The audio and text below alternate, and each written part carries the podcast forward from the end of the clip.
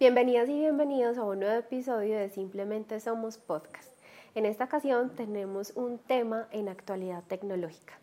Bienvenida Dianis. ¿Cómo vas? ¿Cómo vas? Muy bien, muchas gracias. Tenemos a un invitado muy especial. En esta ocasión tenemos a Felipe Arango, ingeniero de software con más de 10 años de experiencia en el área. Somos Lisa y Diana, creadoras del podcast Simplemente Somos, un espacio en el que nos permitimos ser y sentir desde nuestras diferentes dimensiones, a través de reflexiones profundas y también de temas divertidos. ¿Qué aspectos nos definen como mujeres? ¿Cuál es nuestra posición en esta sociedad? Opiniones, invitados, temas de actualidad y espiritualidad. Nuestro fin que las mujeres podamos darle voz a nuestro propósito, a nuestra historia y presente. Aquí simplemente somos, sin etiquetas.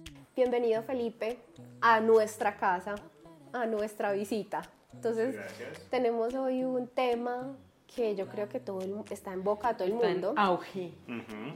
Eh, muchas amigas pues me preguntan, ay Liz, ¿qué van a hablar? ¿De qué, qué va a ser la cosa? Entonces les, dije, ah, vamos a hablar del chat GPT o chat GPT.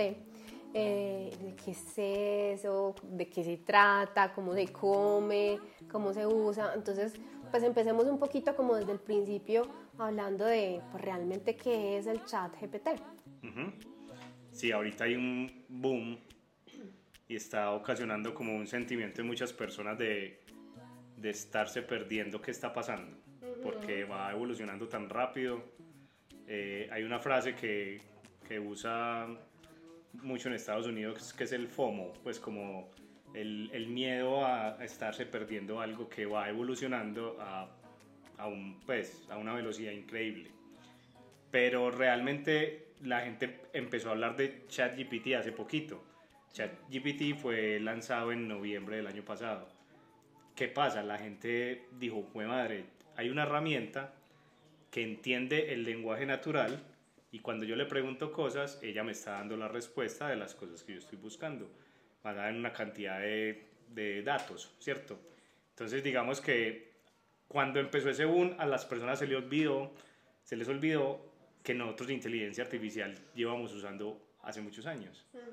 En todo lo que hacemos, en todo lo que vemos. Por ejemplo, una recomendación en Spotify, una recomendación de qué ver en, Netflix, basado en, en, lo que vi la semana pasada. Eh, no sé, Alexa. Alexa reconoce mi voz, me responde. Entonces, ¿cuál es la gran diferencia y por qué la gente está como perdiendo la cabeza ahorita con, con el tal chat GPT? Pero eso que estás diciendo es, es, real, yo no lo había pensado por ahí, porque incluso amiguitos de mi hijo los han pillado haciendo tareas con Alexa. ¿Con Alexa, sí? Claro, haciendo como las, las eh, operaciones matemáticas. Alexa, ¿cuánto es 5 por 3? Y, y, copiando y haciendo una cantidad de cosas. Pero no habíamos escuchado esta crisis de, oh, por Dios, nos van a reemplazar, os va a acabar el trabajo, o los muchachitos ya no van a estudiar porque se los van a dar todo. Exacto, entonces, para dar un poquito de contexto, esto es una herramienta una inteligencia artificial que entiende el lenguaje humano y que fue entrenada para responder de la misma forma, como si tú estuvieras realmente por WhatsApp o por una aplicación de mensajería chateando con un, con un experto. Lo más bacano de todo es que tú le puedes dar ciertas instrucciones antes de preguntarle las cosas que le vas a preguntar. Y dadas las instrucciones, de eso va a depender la respuesta que vas a recibir. Por ejemplo, vos le puedes decir, actúa como un experto en energía nuclear. Y ahora yo le doy un poco en contexto de lo que de cómo quiero que actúe y luego al hacerle la pregunta me va a responder con mucha más certeza.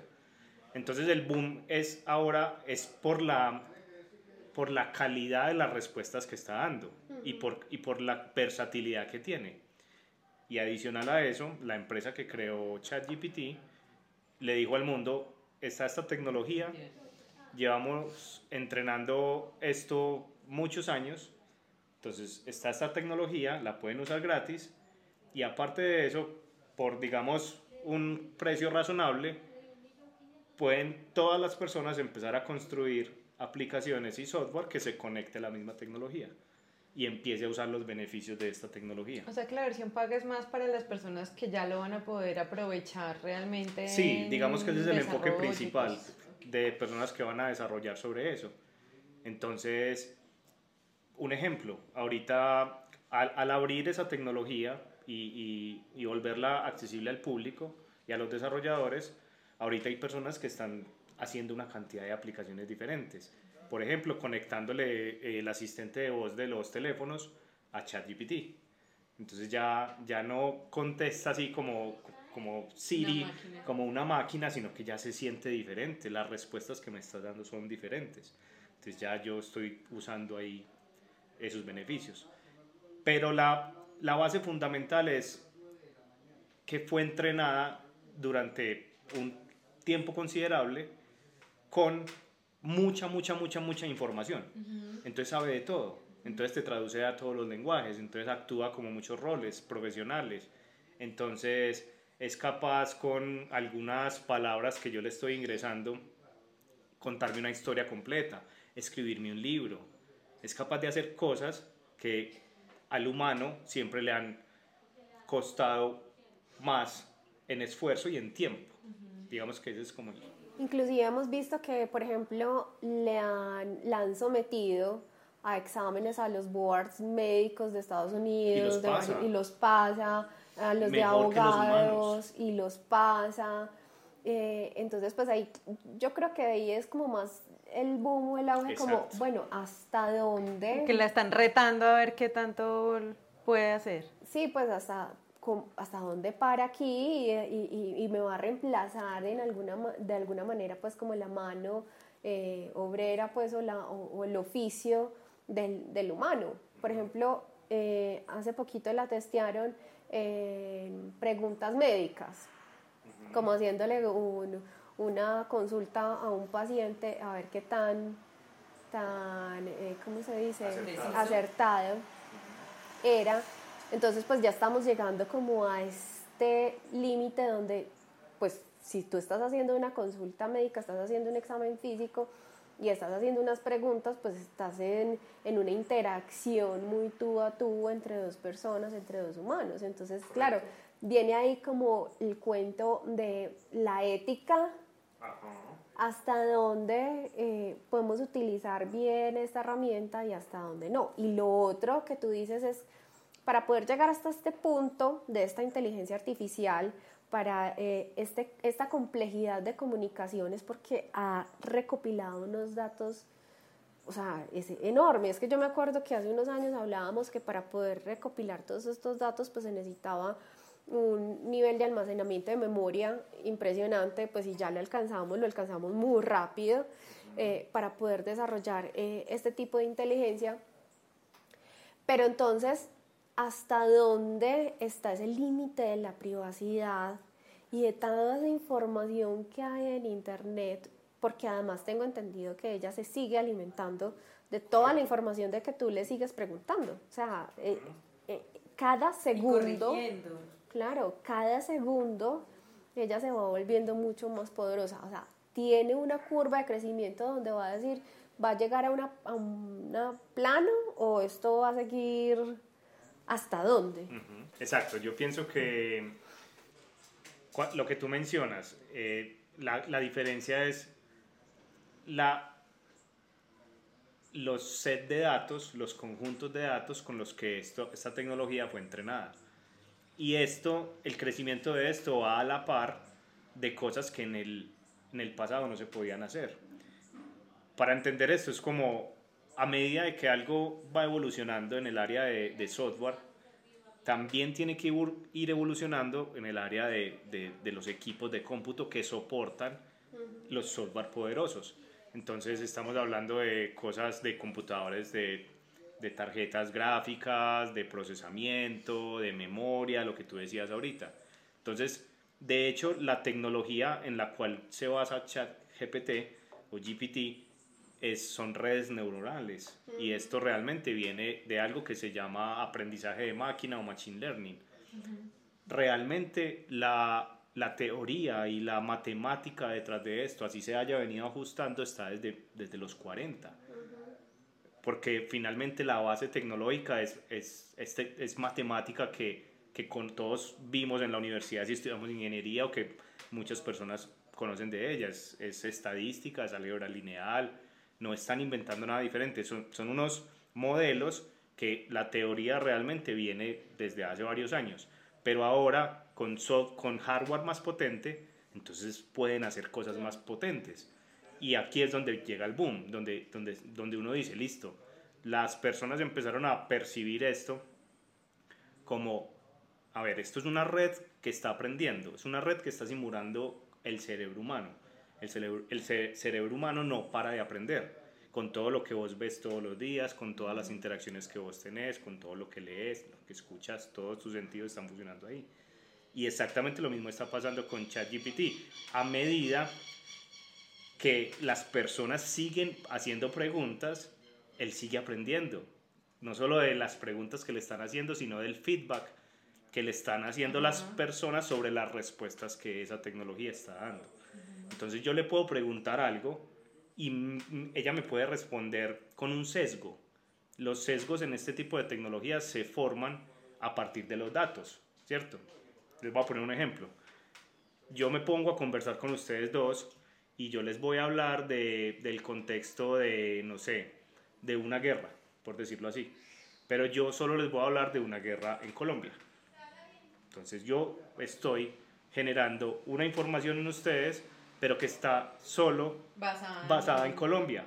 Cuando yo le voy a preguntar algo sobre otro país, sobre otro continente, yo no puedo coger los mismos datos que usé de Colombia para responder preguntas que hacen referencia a otros países. Entonces estos sesgos también cada vez se van reduciendo más.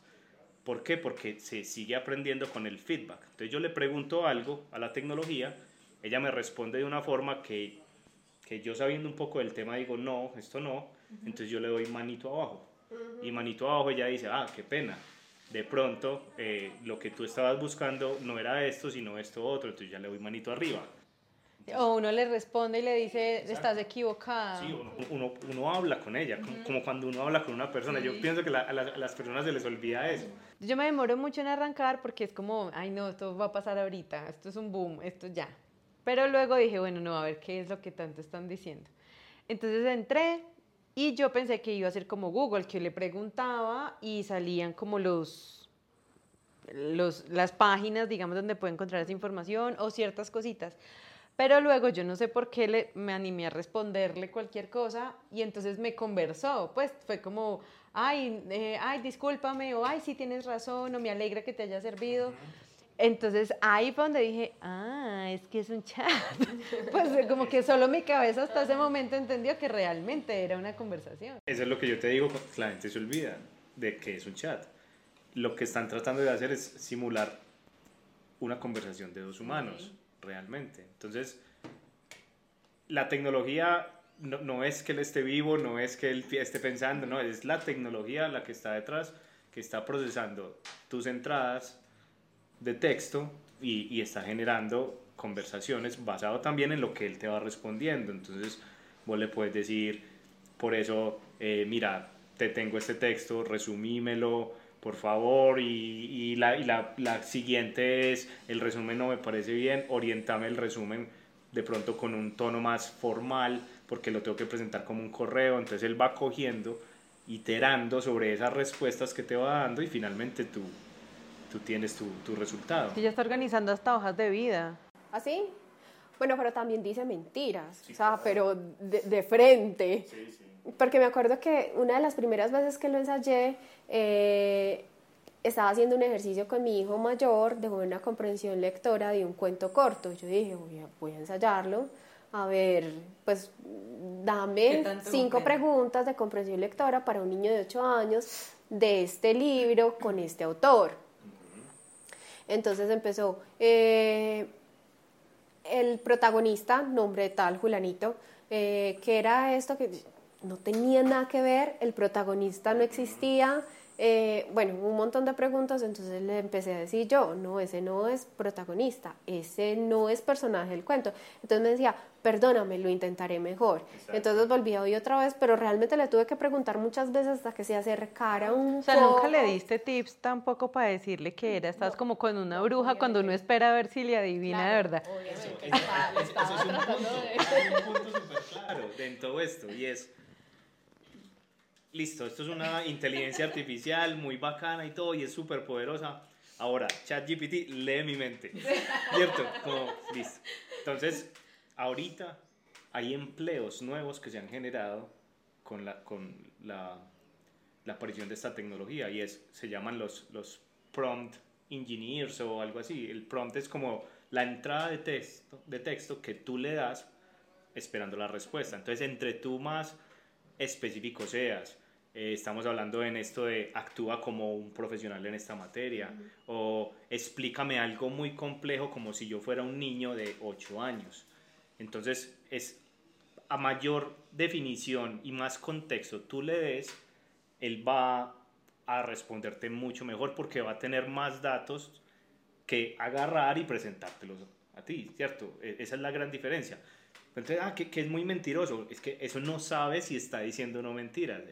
no, Es, es, que puede ser que, que, no sea mentira, sino que es desconocimiento o todavía no tiene la información. O lo que yo les decía ahorita, el sesgo de los datos. Entonces, si yo, le, si yo le pongo poco contexto en lo que le estoy preguntando, él va a coger un, un set más pequeño de datos para generar la respuesta. O de pronto va a coger, de pronto incluso te estaba respondiendo sobre otro libro que él pensó que era el que tú le estabas preguntando me, hago entender, es, como, entonces es por eso que se empiezan a formar una cantidad nueva de roles, de si tú entras a Twitter y buscas ChatGPT, entonces es todo el mundo poniendo que cuáles son los mejores prompts de, texto para para ingresarle o cuáles son las mejores técnicas para recibir lo que tú quieres en las respuestas, una cantidad de información. Para eso te trajimos también. Sí, porque las personas, las personas los que están, lo que están haciendo es eso, o sea, me dan algo para yo practicar, claro. para yo empezar a, a mirar cómo funciona esto. Entonces, aparte de que puedo desarrollar aplicaciones y conectárselas, las personas están todo el tiempo dándole, dando, alimentando. Yo tengo una pregunta y es, tú dijiste que se va alimentando con lo que interactuamos, pero sí es real que tiene como una base de datos hasta... De billones de... Pues... Pero como hasta una fecha, como hasta el 2021, una cosa así, que decían como si le preguntas quién ganó el mundial, posiblemente no tiene esa información todavía. O ya hoy, por ejemplo, sí ya podría tener esa información. creo que eso es una opinión muy personal y es, eh, realmente es muy probable que para lanzar la aplicación ellos hayan eh, cogido un, un, conjunto de datos hasta una fecha. Pero realmente aparte de seguir aprendiendo con, los, con el feedback de los usuarios, también la tienen que, que seguir actualizando y ya va a seguir aprendiendo de otras cosas. De esta forma es que uno le puede preguntar por, por algunos datos actuales, yo ya he probado y responde con cosas de la actualidad. Igual, esto siguen sacando una versión constante. Eso salió hace muy poco y a medida de que, el, de que el uso es masivo van a seguir sacando no solo nuevas funcionalidades, sino nuevas versiones con nuevos datos. ¿Qué tan real es este comentario que hay generalizado que va a reemplazar a Google, ese motor de búsqueda eh, enorme? Pues dicen que, que esa es como la tendencia. Eh, ¿Y qué ha hecho Google como para decir, bueno, no, un momento? Contrarrestar. Así, pues vamos a, no sé. Sí, digamos que yo, yo que estoy en el lado del desarrollo de software y constantemente estoy leyendo y, y mirando esos temas, sin ser como, como, sin estar metido dentro del campo de la inteligencia artificial directamente, pero hay muchas cosas que, que lo impactan a uno en su trabajo. Entonces uno se da cuenta que ahorita hay una competencia bastante grande.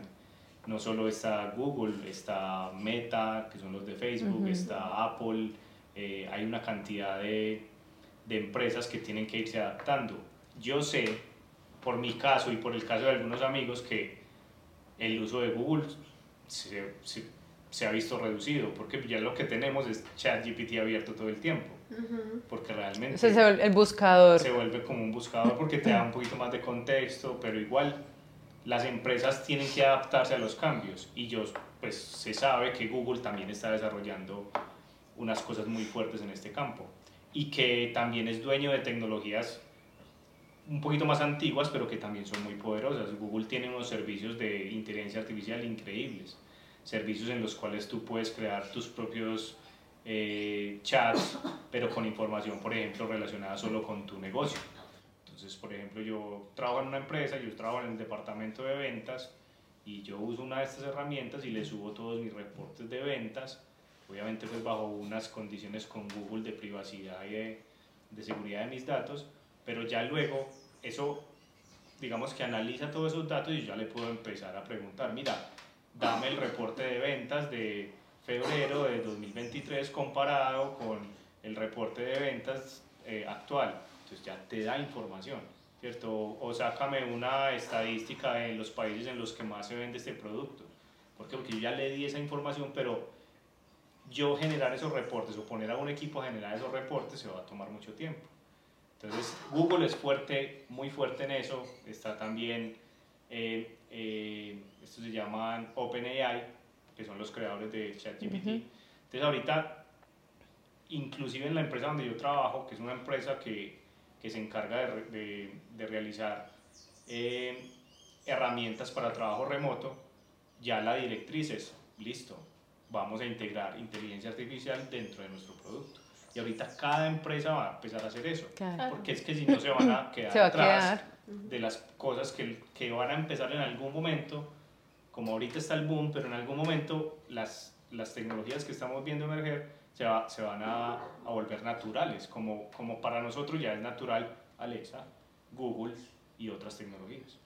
A mí, ¿sabes qué me ha pasado? Y ahorita que estamos hablando de la veracidad de la información, es que cuando yo necesito una fuente em, muy fidedigna o que me represente cierta eh, como Confianza. seriedad y confianza, soporte de lo que voy a decir, estoy buscando en Google, ¿cierto? Porque me da más confianza que lo que me diga eh, ChatGPT. o Porque no tiene referencia. o sea, Claro, porque que no tiene- aparece en GPT, pues no tienen referencia de dónde lo sacó. Claro, y si no tengo la certeza, lo que decíamos, por ejemplo, a mí me pasó, ustedes saben que yo busco más de un tema de en la etapa del parto y demás, y le puse, háblame de la maniobra de Chris Teller, pues que es una maniobra que ocurre en el parto, y me estaba definiendo otra Maniobra. otra maniobra. Entonces yo le decía, esta no es la maniobra, pues yo no le contaba qué era, solo le decía, esta no es. Sí tienes razón, lo voy a volver a intentar y volvía y salía mal. Y por ahí tres veces y salió mal. Entonces, claro, muchas veces a mí, porque tú estás poniendo el ejemplo en empresas y en cosas sí, más sí. grandes, pero al, al de caminar, ¿cierto? Y es como en estas búsquedas que son más pequeñas, a mí, por ejemplo, sí me ha servido como que pregunto ciertas cosas en ChatGPT, pero voy contrasto con Google o voy y em, directamente busco la fuente en Google porque me va a dar más tranquilidad de, ah, esta información la saqué de esta investigación, de este enlace, de este lugar. Hay- Hay un ejemplo en, en mi área que lo puedo poner que se relaciona mucho con eso que estás diciendo y es, es un amigo diciéndole al otro en un chat, pues, hazte de cuenta en un WhatsApp, diciendo, hey, ¿conoces ChatGPT? Eso tan bacano, yo estoy haciendo mi primera aplicación y esto me está tirando un montón de código. Y entonces le dice el amigo que sabe del tema, le dice, sí, ¿cómo va? Es que sí, esto me está tirando todo el código, pues yo no sé dónde ponerlo. Es exactamente eso. Es, ahorita, si bien está dando muchos beneficios, esto, en mi opinión, no está actualmente reemplazando todas las carreras como se ha hablado. Yo pienso que si hay roles que se, que se mejoran, se modifican o se, eventualmente se, se terminarán, porque son roles como, no sé, eh, edición de fotografía. Yo me acuerdo que edición de fotografía en unos años anteriores era supremamente costoso. Ahorita hay herramientas que ya hacen eso de una forma más automática, incluso diciéndole de texto. Entonces, no sé, ahorita la gente lo está usando mucho para estrategias de mercadeo, usando los, los mismos inputs que están, por ejemplo, hay una eh, eh, campaña de mercadeo de esta empresa que fue muy exitosa por esto y esto y esto y esto. Ahora, yo tengo una empresa que hace esto y esto y esto otro, simúlame una campaña de mercadeo basada en esa otra campaña.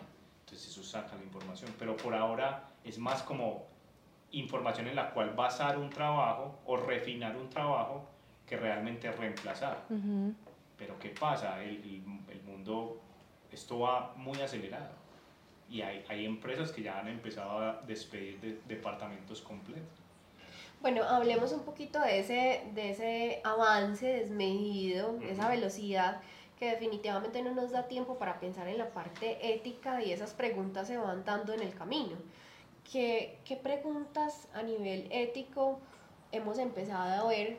Pues aquí, por ejemplo, veo una así fácil, es eh, esos derechos de autor, de esas respuestas que salen de quién, de quién es esa información, quién posee esa información. Correcto, eso yo pienso que no, no está muy claro todavía realmente por lo mismo que tú dices, el avance de la tecnología es tan rápido y al abrir la tecnología y otras más relacionadas, porque esta no es la única, a, a servicio de, de, que cualquier persona pueda probar a hacer software con ella o probar a hacer herramientas y al mismo tiempo que muchas personas están intentando usarla, el avance es tan rápido que no va a la par de las regulaciones que tienen que existir para poder usar esta tecnología o muchas tecnologías. Entonces, yo por ahí leía algo de, de digamos, de un experto que sigo en, en, Twitter sobre inteligencia artificial y es que el problema no es qué puede hacer la tecnología,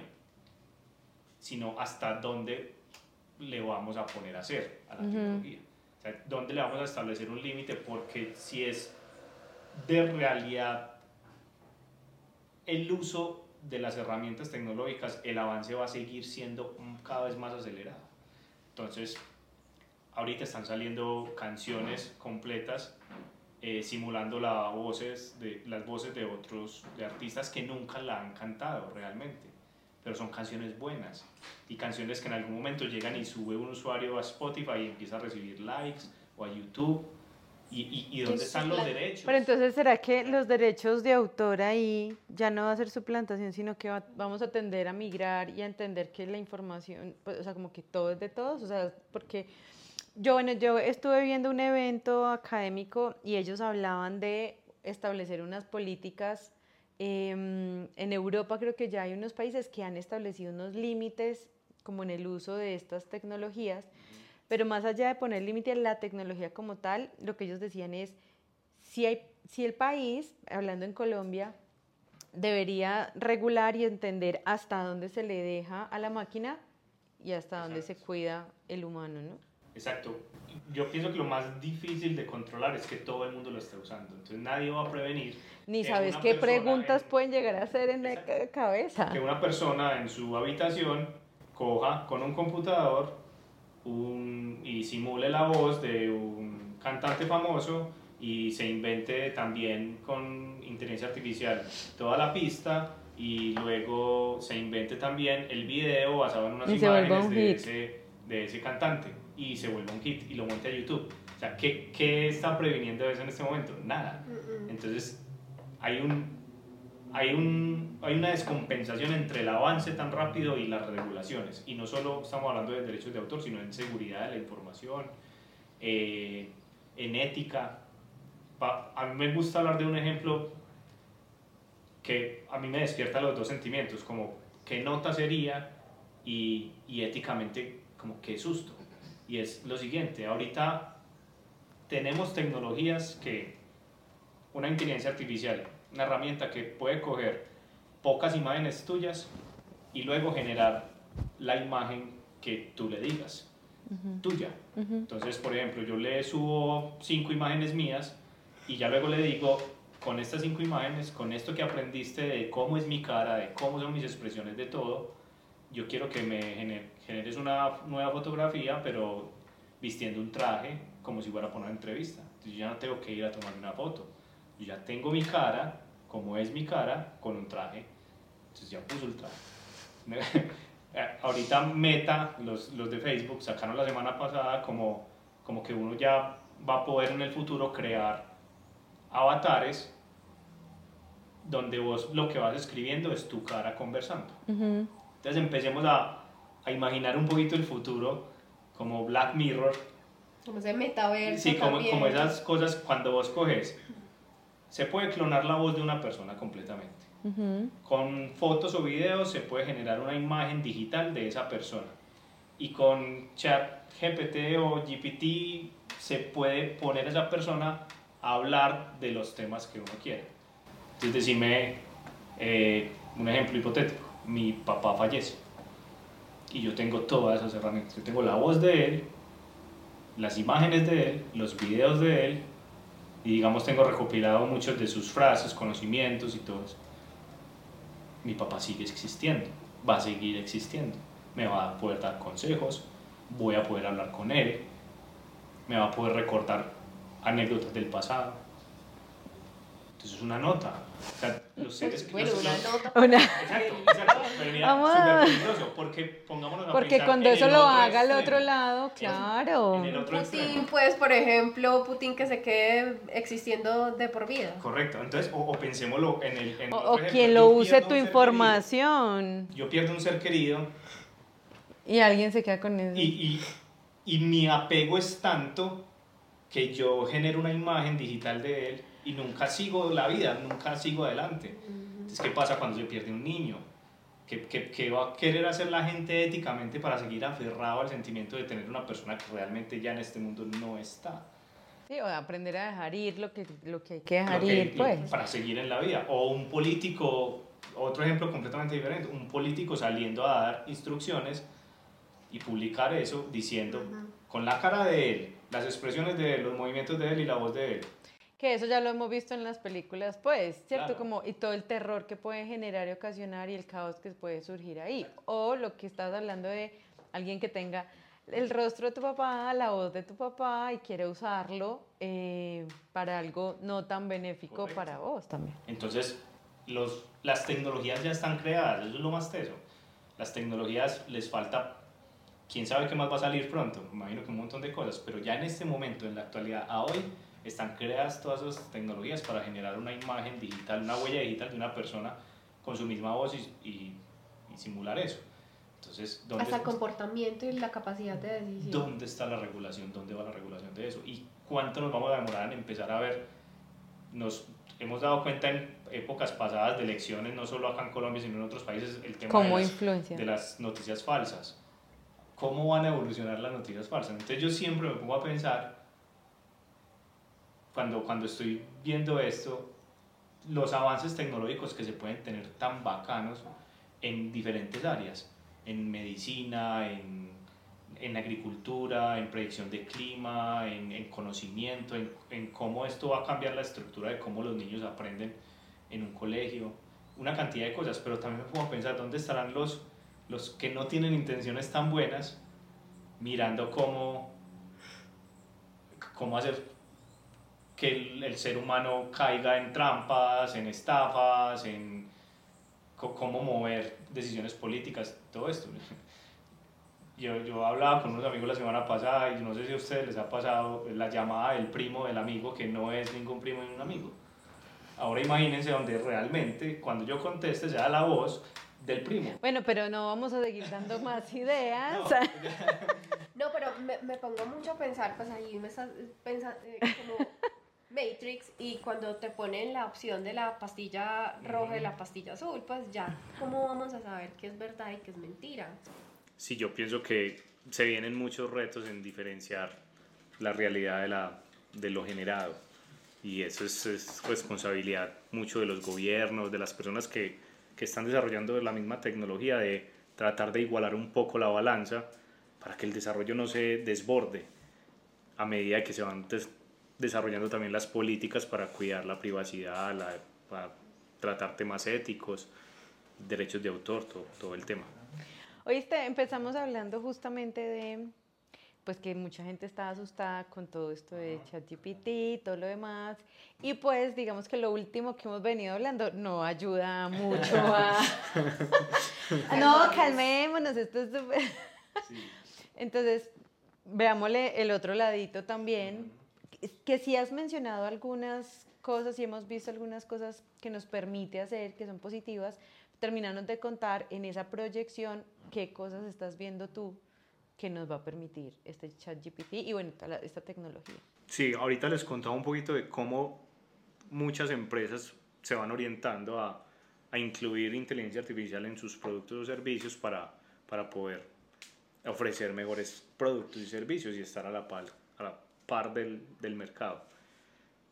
En cuanto a personas, yo pienso que lo, lo más, lo que funciona más para combatir ese miedo a quedarse por fuera, a, a, que algo muy tecnológico me reemplace, todo eso es enterarse del tema, primero que todo. Es, eso está abierto, ahí se, se, puede leer, se pueden ver videos en YouTube de cómo funciona y luego empezar a orientar ese conocimiento que voy cogiendo. Listo, yo, yo soy abogado, por ejemplo, o yo soy médico, o, o yo asesoro empresas en, en este tipo de temas. ¿Cómo puedo empezar a cómo puedo empezar a potenciar eso? Finalmente, ¿cuál es el objetivo? ¿Cuál es el desarrollo de, de este tipo de tecnologías? Es, es ahorrar tiempo, es quitarle al ser humano cosas que le consumían recursos y tiempo, siendo el tiempo pues también un recurso muy valioso, para que lo haga una máquina. Entonces, por ejemplo, yo, yo hace poquito, la semana pasada, yo me leí un libro hace poquito que me gustó mucho.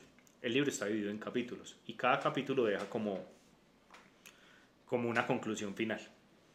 Yo cogí la herramienta y le dije, le pregunté, ¿tienes conocimiento de este libro, de este autor? Me dijo, sí. Listo, me gustaría que me generaras un resumen de las conclusiones capítulo por capítulo, enumerando las acciones que yo puedo tomar, porque digamos que el libro recomienda algunas acciones para tomar, que yo pueda tomar eh, basado pues como, como en la conclusión final que es el libro. Entonces acciones, pero que sean específicas capítulo por, capítulo. Y pa, me tiró todo el resumen completo. Entonces, listo, eso es para mi vida personal, porque este es un libro como de eso, pero en cuanto a mi carrera, yo todo el tiempo le pregunto cosas. No estoy asumiendo que la respuesta que me está dando es, es correcto, pero si vos sos experto en un tema, si vos te dedicas a hacer un tipo de actividad en tu trabajo, tú vas a, vos vas a poder tener el criterio para decir si lo que te está respondiendo es, va orientado, bien orientado o no y, cómo, y cómo usar eso para potenciar las cosas. No se necesita que todas las personas para poder actualizarse en, en esto se vuelvan desarrolladores de software primero o matemáticos y luego se vuelvan unos expertos en machine learning y en redes neuronales y en una cantidad de cosas que, están detrás de eso, sino simplemente sirve mucho más enterarme de la tecnología, empezar a probar con ella, mirar qué ejemplos hay. Si una persona eh, que yo tengo como referente de lo que yo hago, tanto para mi vida como profesionalmente, está usando eso, empiezo a mirar cómo lo están usando. porque, porque ahorita la, la, la, diferencia va a estar entre las personas que lo usen, que sepan cómo usarlo y las que no. Más allá en este momento de decir que simplemente te reemplazamos por la tecnología. Entonces esa es como, como mi gran conclusión acerca de, de lo brillante que puede ser el futuro porque esto es demasiado poderoso.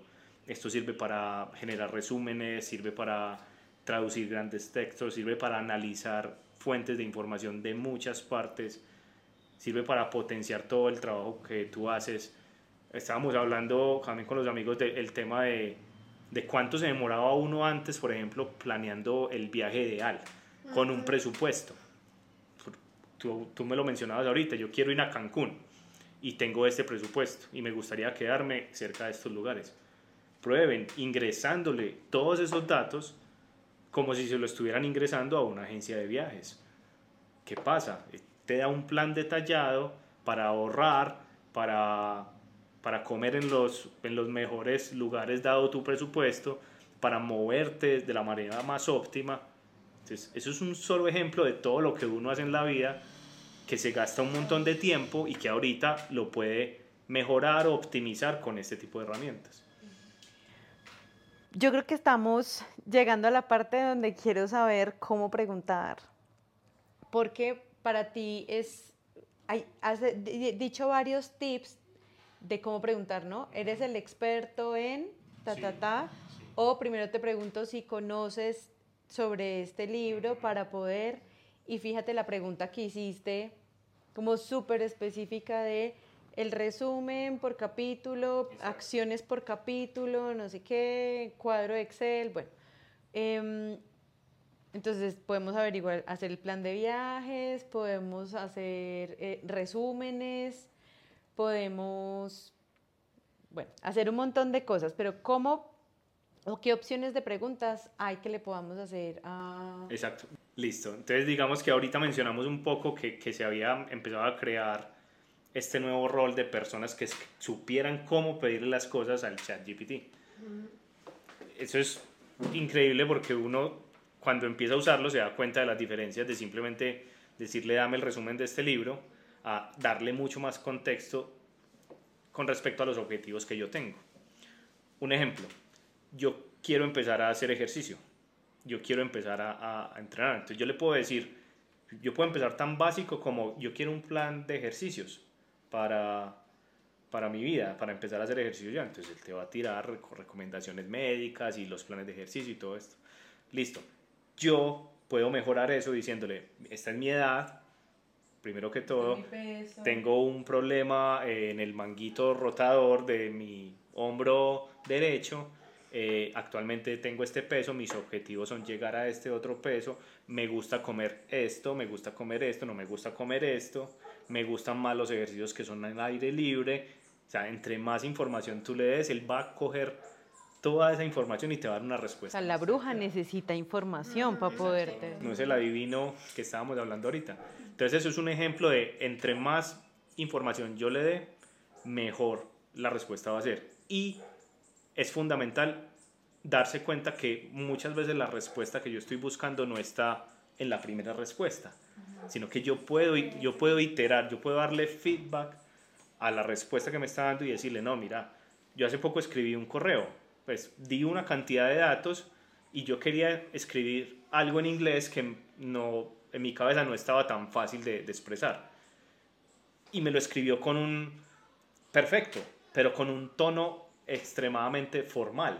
Y yo no lo quería para Tan formal. tan, tan formal, pues es el equipo con el que trabajo. Entonces luego le, le dije como, mira, bájalo a, a informal. Y ya fue como totalmente informal, ¿cierto? Fue como... Eh, o ya se fue al otro lado. ya se fue al otro lado. Entonces ya yo, yo ya empecé como a, a, a manejar. Entonces, no, no tan informal, pero que suene amigable.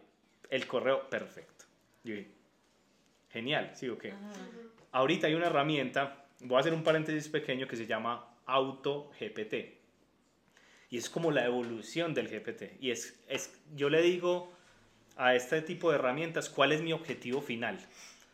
Yo quiero ser rico en cinco años haciendo inversiones en el mercado inmobiliario. Levantemos, este también, levantemos la mano y hacemos la misma pregunta. Yo, yo quiero ser rico en cinco años en el, haciendo inversión en el mercado inmobiliario y tengo este presupuesto, ¿cierto?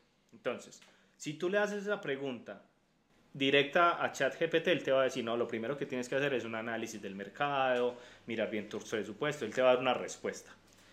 Él va, él, y te va a poner como tareas, entre comillas, te va a decir, lo primero que tienes que hacer es esto. Este auto, este auto GPT lo que puede hacer es coger esa respuesta y cualquier recomendación que, que te dé la respuesta, convertirla en otra tarea para preguntarle cómo hacerla. ¿Me, me hago entender? O sea, me va a No. contar pasos por pasos, para pasos por poder pasos lograr para lo que poder yo quiero. lograr lo que yo quiero. Entonces, si ChatGPT inicialmente te O dijo... sea, discrimina mucho más Exacto, cada se va. o sea, y, al- y vos le puedes dejarla corriendo días hasta que te diga exactamente. Ya se vuelve un poquito redundante, empiezan a, a aparecer posibilidades de errores y todo eso, pero, pero si, si yo lo, lo uso bien, es una herramienta increíble. Entonces, la- las personas ahorita están diciendo, ChatGPT es cosa del pasado. Y uno dice, por Dios. Y nosotras Oiga, aquí todas, es que estamos innovando en el tema.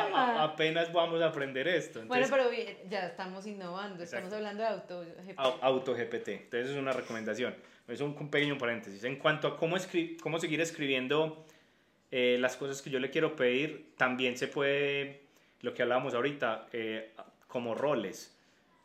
Eh, quiero que actúes como esto, o quiero, o, o qué estoy esperando de la, de la respuesta que me va a dar. Quiero que me lo expliques como si fuera una, un niño, o quiero que me lo expliques asumiendo que yo tengo un conocimiento en esto. Entonces no me lo expliques tan básico, explícamelo más técnico. El formato, quiero que me des un formato en una lista de acciones que yo pueda hacer. Quiero que me generes un cuadro comparativo que yo pueda exportar a, a un Excel. Bueno, ahora que mencionas ahí como el tono de la conversación, tengo una pregunta, pues cuando uno hace como el tono, eh, ahí no estamos entrando ya como en un tema de las emociones o como de unas características de personalidad, que entonces ahí uno como... Sí, sí, es, es, es, es increíble. Y eso es lo que tiene más sorprendido, yo creo que a las personas, es e, el hecho de que yo les mencionaba ahorita de actúa como, como un rol, no es buscando una respuesta, es que, realmente, se personifica. realmente se personifica y te puede hasta regañar y te puede hasta decir una cantidad de cosas. O sea, el análisis de los datos e, es, es tan grande que puedes saber identificar cuando estás diciendo algo con un tono X o con un tono Y, o cuando le estás explicando al, algo, pues cuando uno le explica algo a un niño, tengo una, ni una niña de 6 años, uno le explica algo paso a paso, con palabras simples y todo eso, o sea, es, es, tiene el potencial increíble, pero entre uno más específico sea con las preguntas, se va dando cuenta, y es como, como todo en la vida, es práctica, entonces uno se va dando cuenta, esto funciona, esto no, esto me funciona para mi trabajo, esto no, o cuando le pregunto así, generalmente no encuentro la respuesta que quiero, mejor le voy a preguntar de esta forma, voy a, voy a mirar cómo le están preguntando, es eso, es adaptarse a eso, pero el tono es impresionante. ¿Qué vas a preguntar? Voy a decir que nos dé una frase reflexiva acerca del uso de ChatGPT para que las personas tengan más esperanza en el mundo. Te voy a decir un poema. listo, listo, así. Casi que dale. un poema. ¿Ah? Un poema. Me dijeron que es súper específica, pero sigan hablando para que no me paren bolas. bueno, pero ah, se ha dicho mucho que, que la, y de hecho uno le pregunta directamente al chat GPT, pues cómo puedes emular emociones, no, porque soy una inteligencia artificial que carece de emociones, pero digamos que si, si raya ahí un poquito con... Sí, pero el mejor ejemplo para eso era algo que, que yo hablaba con, con, con alguien sobre en, en qué momento esto puede reemplazar carreras o profesiones como, como la psicología, por ejemplo. Sí, okay. Si no es un humano, ¿cómo una máquina va a entender yo como un humano lo que le estoy expresando? Pero entonces hay, hay, hay, muy, hay un espectro muy amplio en eso. Porque si yo voy con algo específico y, y el chat está entrenado con toda la teoría, no sé, de Freud, por algo, y yo voy con algo muy específico a preguntarle algo muy específico, y le digo, basa tu respuesta en la teoría de Freud, es como si vos le estuvieras preguntando a un psicólogo experto en Freud que se ha leído todas sus teorías, todos sus libros y te diera una respuesta. ¿Me, me hago entender? Sí, entonces, claro, entonces sí. puede, que haya, puede que haya una capa en donde yo encuentre la respuesta que yo estoy buscando o que me pueda generar alivio. Uh -huh. Ya de ahí más profundamente, no, porque no es un humano. Uh -huh. Entonces, esos términos se, se empiezan a Es como a una delgada línea. Es súper delgado. Con consejos, con, con cosas ya mucho más personales, no relacionadas tanto con cosas prácticas o, o relacionadas con trabajo, pero increíble. A ver la respuesta. ¿Cuál fue la pregunta otra vez? Imagínense que le pregunté, eh, le pedí una reflexión sobre el uso de ChatGPT para, para que las personas tengan esperanza en el futuro. Entonces me dio una respuesta como muy técnica. Entonces yo le escribí, quiero que seas una persona empática. Y me escribió, por supuesto, estaré encantado de ser una persona empática para ti. ¿Hay algo específico en lo que necesites mi ayuda o quieres hablar sobre algo en particular? Estoy aquí para escucharte y ofrecer mi apoyo en lo que necesites. Exacto. Entonces, bueno, aquí sí se mandó. Comprendo que tus preocupaciones sobre el uso del chat GPT en el futuro. Sin embargo, quiero asegurarte que a medida que la tecnología avanza, también lo hacen los esfuerzos por garantizar su uso ético y responsable. Los desarrolladores de modelos de lenguaje como ChatGPT están trabajando continuamente para mejorar la calidad y precisión de sus respuestas y al mismo tiempo asegurándose de que el modelo no contenga ningún tipo de prejuicio o sesgo. Además, es importante recordar que ChatGPT es una herramienta creada para facilitar la comunicación y el acceso a la información. Su objetivo es ayudar a las personas en sus tareas cotidianas, como responder preguntas, proporcionar información y solucionar problemas. Puede ahorrar tiempo y recursos valiosos y permitirnos enfocarnos en otras áreas que requieren más atención humana. En resumen, el uso de ChatGPT puede ser una herramienta valiosa y útil en el futuro siempre y cuando se utilice de manera ética y responsable. Confío en que los desarrolladores y usuarios de tecnología seguirán trabajando juntos para garantizar que el uso de la inteligencia artificial y los modelos de lenguaje sean beneficiosos para todos. Bueno, no estuve tan perdido toda la charla. Cero. Esta fue tu evaluación. Esa fue mi total evaluación. Confirmó muchas de las cosas que. que no, pues el resumen. El resumen completo. Sí, es eso. Es. Los retos en regulaciones están y tienen que ocurrir tiene que ocurrir la regulación, porque si no eso se, se va a desbordar. El avance es muy rápido. El uso que le podemos dar, para bien o para mal. Pero lo que nos puede potenciar, sí. Entonces, mi conclusión sobre esto es cero temor, hay que empaparse de esto, esto no va a parar, va a seguir evolucionando, entre uno más sepa, entre uno más se asesore, entre uno más intente hay que estar a la par de la evolución de Que no por más resistencia que yo tenga, va a dejar de avanzar y de evolucionar. Entonces, o me subo y aprendo, o me quedo y después puedo decir que me reemplazó, porque quizá no la utilicé de la manera que, ese, que en el momento en el que estamos nos esté requiriendo la tecnología. Y, todo va a cambiar muy rápido. Todo está cambiando muy rápido. todo está cambiando Ay, Felipe, muchas, muchas gracias por estar aquí. Ingeniero Felipe, muchas gracias por estar aquí. Eh, de verdad que ha sido una reflexión muy chévere. Digamos que habíamos chismoseado un poquito y hemos jugado un poquito con la herramienta, pero tener la posibilidad de hacer estas reflexiones y de también tener tu mirada, pues desde tu conocimiento y, expertise, como esa proyección también y poder ver hacia dónde puede ir. También cada uno seguramente desde sus propias áreas que nos esté escuchando estará haciendo su propio, su propio tejido de hacia dónde va todo esto. A ustedes muchas, muchas gracias por eh, estar aquí con nosotros. Esperamos que les haya generado más preguntas, más reflexiones. Vayan y desahóguense con ChatGPT a ver qué les cuenta y nos cuentan por favor a nosotras. Síganos en todas nuestras redes sociales, Instagram, YouTube, em, en todas las plataformas de streaming. Estamos para que nos puedan escuchar y sigamos creciendo juntos. Chao.